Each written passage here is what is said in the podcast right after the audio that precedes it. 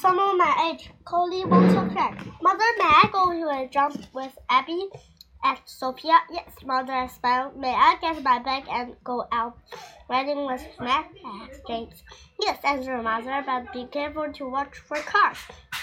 Chloe went outside and sat on, on the steps. Mother came and sat beside her. Sophia has a friend who lives apartment 28, and James has a friend who lives in apartment, apartment 32.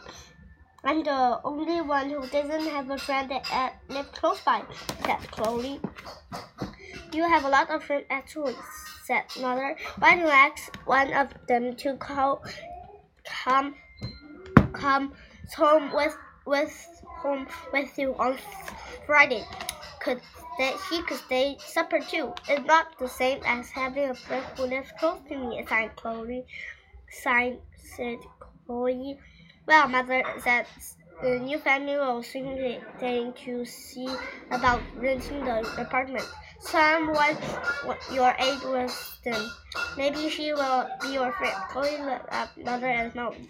Mother gave her a big one. Why don't you skate right away? She said.